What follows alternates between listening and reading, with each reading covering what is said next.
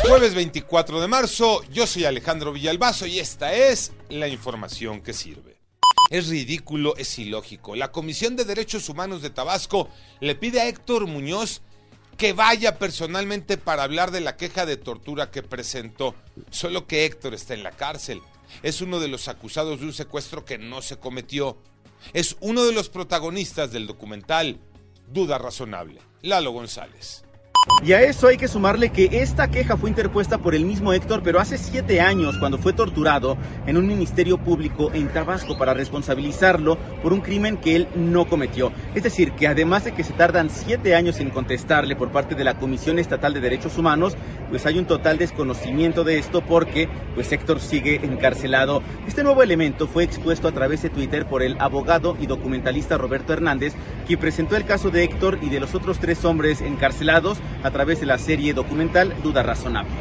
COVID-19 los números, Iñaki Manero. Gracias, Alex. Se registraron 158 muertos más en 24 horas. La cifra total llega a 322.277 personas fallecidas. La Secretaría de Salud también contabilizó 4.251 nuevos contagios y ahora el récord de infectados llega a 5.640.305 casos positivos. Por cierto, la Secretaría de Salud alista los nuevos lineamientos para el uso del cubrebocas en los espacios cerrados, pero recomiendan que se mantengan las medidas sanitarias para la Semana Santa y las celebraciones de Pascua. A seguirse cuidando y a vacunarse. México se juega mucho hoy ante los Estados Unidos. Tocayo Cervantes.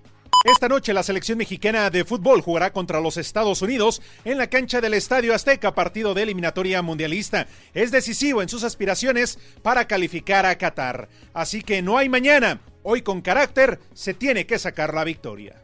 Yo soy Alejandro Villalbazo, nos escuchamos como todos los días de 6 a 10 de la mañana, 88.9 y en digital a través de iHeartRadio.